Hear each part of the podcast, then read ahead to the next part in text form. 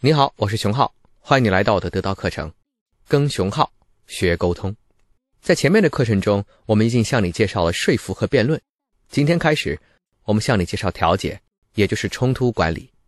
从冲突管理的角度，帮助你优化沟通。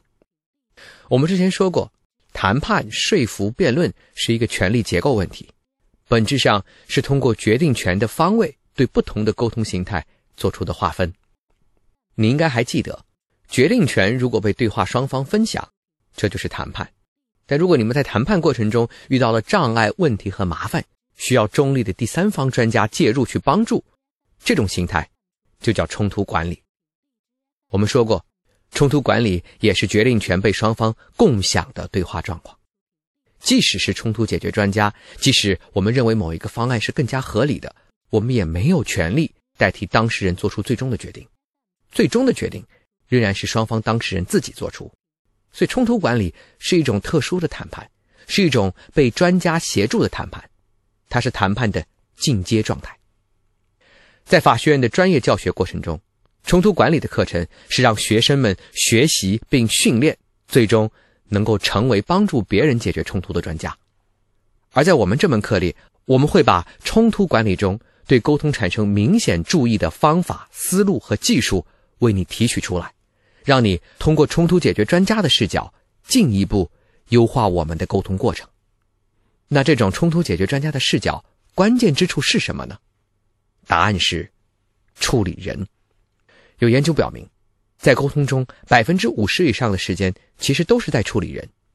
因此，冲突管理这个部分，我们会给你介绍的重点就是如何处理人，影响人的心智，管理人的思路，控制人的情绪，强化。人的执行，所以从冲突管理的角度看，你需要更上一层楼。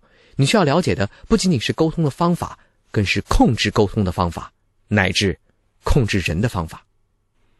坦率讲，人是非常容易被影响的，这个结论已经被太多学科证实。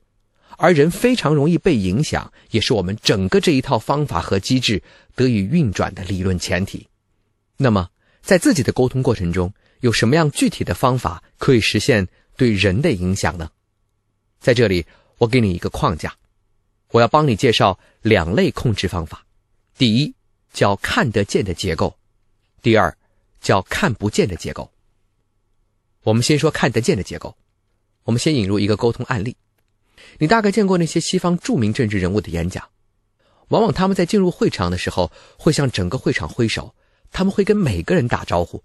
然后把目光投射向你在座的每一个人，他们会向左边的观众看一看，摇摇手，点点头；向右边的观众看一看，摇摇手，点点头；向后边的观众看一看，摇摇手，点点头。他为什么要这么做呢？他在干嘛呢？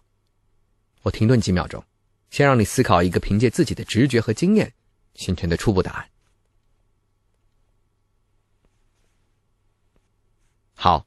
时间到，你可能认为啊，他正在跟熟人打招呼，表达一种善意，但其实，这种老道的演讲者是在用自己的肢体和眼神的互动，尽可能多的试图建立跟受众的关联性的人际接触，personal contact。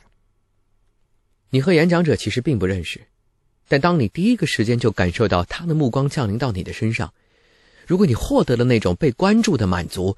你会回馈给对方一个好感，所以，对于那些老道的演讲者，在他们真实的内容抵达之前，他们已经在对氛围进行营造，对结构进行建构。还是说目光吧，由多人参加的会议当中，目光的投射是一种影响的控制。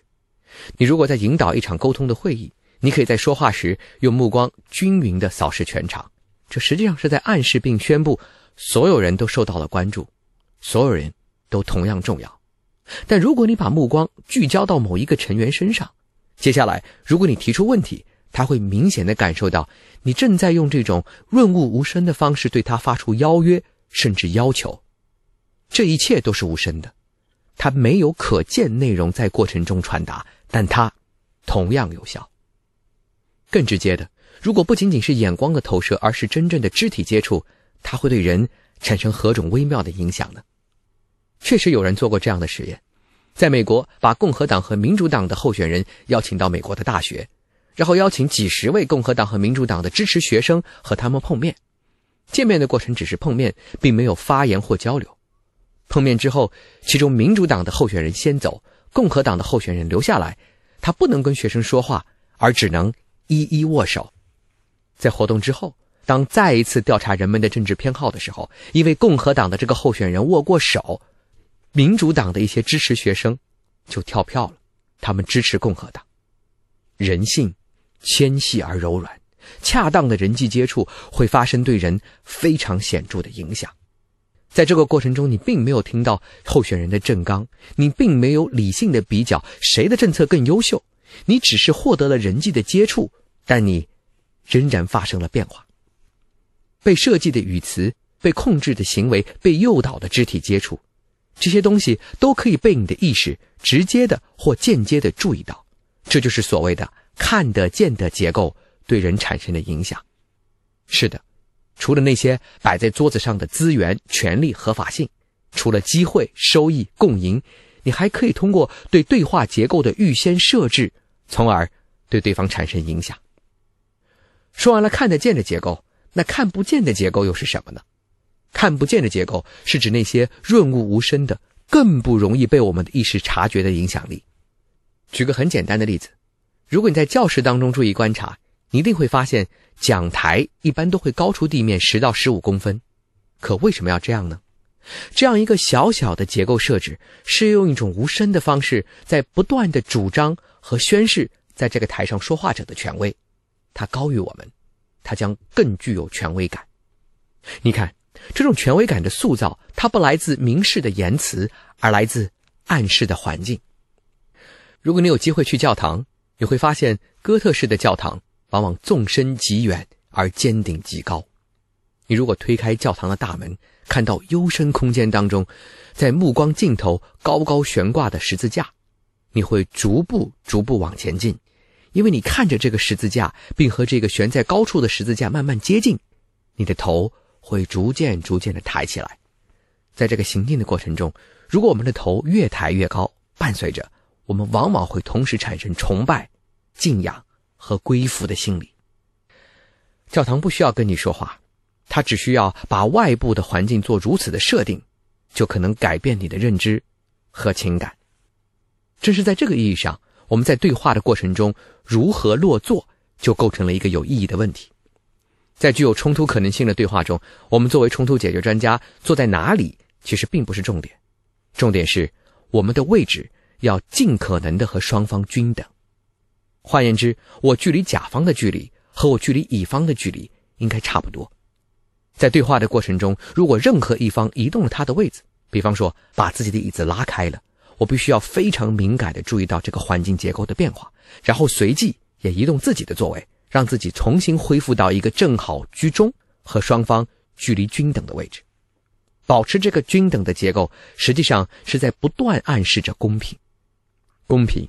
不仅仅是一种态度、一种伦理、一种职业要求，公平更是双方距离的均等，以及这种均等自然而然对双方所施加的感受。所以在冲突管理这门知识里，你需要建立的第一个有关沟通的意识是结构影响的意识。我们相信人受到外部行为、外部环境和外部设计的影响，所以对于帮助别人实现沟通的人来说。我们需要去寻找那种外部的可以利用的各种各样的力量，以天地可移之力动万物可动之情，把所有这些力量都聚集到我们的手中，变成影响当事人最具体的工具。所以，如果你在日常的沟通中学会了这一套，你就可以对对方施加更明显的控制。我们简单总结一下，今天这堂课我们给你介绍了冲突管理的逻辑前提。我们相信人是非常容易受到影响的，这种可以被我们温柔操控的影响，就是外部的结构。人被外部各种各样的结构力量束缚和拉扯，正是在这个大前提下，我们才有可能在沟通过程中利用这种外部影响的结构对人施加控制，以实现更好的沟通。在实践中，我们既要留意言辞、行为这种看得见的结构控制。也要留意氛围、环境、座次这种看不见的结构控制，从而综合的调动看得见的与看不见的结构工具。在本节课的最后，我想留给你一个思考题：在你的生活和工作中，你还能看到哪些看得见的结构和看不见的结构对我们的控制？非常期待读到你的分享和发现。我们下次见。